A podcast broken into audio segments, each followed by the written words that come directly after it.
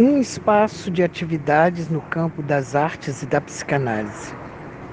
O eixo principal é a praxis clínica, em que a pesquisa encontre um modo de se exercer como instalação, performance, exposição, inscrição e experimento nos materiais que acolham o fazer desejoso.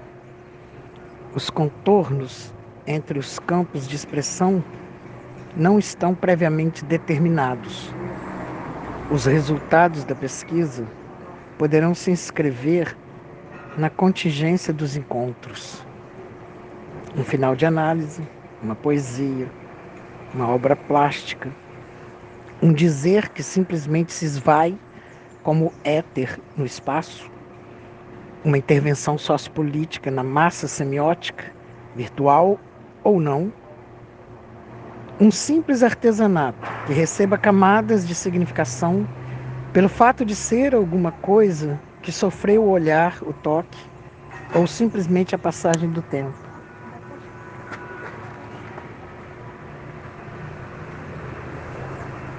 A erosão possível que resulte em transformação estética.